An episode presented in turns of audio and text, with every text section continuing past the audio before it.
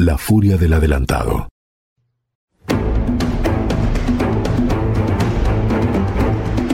Aunque Bobadilla tenía en su poder al almirante y al menor de sus hermanos, Diego, y además contaba con el apoyo y adhesión de todo el pueblo, estaba impaciente y ansioso. Había una persona que por las noches no lo dejaba dormir. Esa pesadilla tenía una razón, el adelantado, Bartolomé Colón este tenía una fuerza armada leal a sus órdenes y aún continuaba persiguiendo a los rebeldes de Roldán en la distante provincia de Jaragua. El comendador, conociendo su ánimo marcial y determinado, sospechó que podía tomar alguna medida violenta al saber del maltrato y prisión de sus hermanos. Temiendo una insurrección, hizo traer al almirante a su presencia.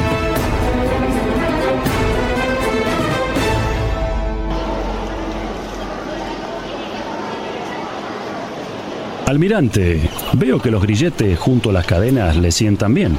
Comendador y juez pesquisidor, don Francisco de Bobadilla. Es cierto, sí. Quizás es que siempre las había llevado y nunca me había dado cuenta. Gracias por notarlo. Y ahora, ¿por qué me trajo a su presencia?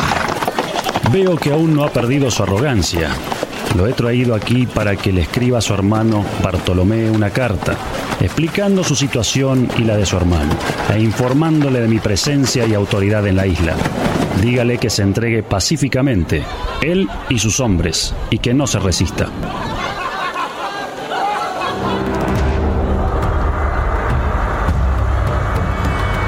Colón accedió sin dificultad. No quería poner en peligro la vida de Bartolomé fue así que exhortó a su hermano a someterse pacíficamente a la voluntad de los soberanos españoles y a la autoridad de Bobadilla y a sufrir las injurias con la confianza de que cuando lleguen a Castilla obtendrían plena justicia. El adelantado intentó liberar a sus hermanos por la fuerza de las armas, pero el almirante le conminó a obedecer al juez pesquisidor que parecía actuar de acuerdo con las instrucciones reales. Bartolomé ingresa a la ciudad y hace saber que está allí, gritando.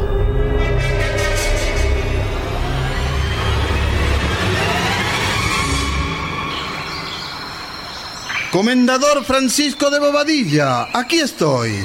Soy Bartolomé Colón y he venido a presentarme ante usted pacíficamente. Capitán Nicolás de Gaeta, detenga a Bartolomé Colón, cárguelo de cadenas que sienta en ellas el peso de todos los nobles españoles que asesinó para su propio provecho. Llévelo junto a su hermano Diego a bordo de la carabela La Gorda.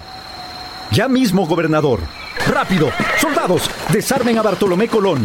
Deténganlo. Llamen al herrero para que le engrille las manos y los pies. Que los hombres lo escolten a la nave y lo encierren incomunicado en la bodega. Los hombres de Bobadilla lo rodean, lo reducen quitándoles las armas, lo golpean y lo engrillan al igual que a sus dos hermanos. Fue entonces que el comendador se muestra en la plaza de la ciudad con su corte y con el almirante, cargado de cadenas. Al ver a su hermano en ese estado, el adelantado mostró toda su furia, injuriando al juez y a sus hombres. En la plaza de la ciudadela solo se escuchaban sus gritos, hasta que Colón levantó la vista y mirándolo le dijo, Bartolomé, cállate, basta. Deja ya de gritar. ¡Basta! Nuestro tiempo ha terminado. Todo acabó. Basta. Cállate. Este es el momento de callar y aceptar la voluntad de Dios. Debemos pagar por nuestras faltas. Basta, he dicho. Cállate, Bartolomé. El adelantado, al igual que a su hermano Diego, fue llevado a bordo de la carabela La Gorda, los encerraron separados, incomunicados. No se les permitía verse.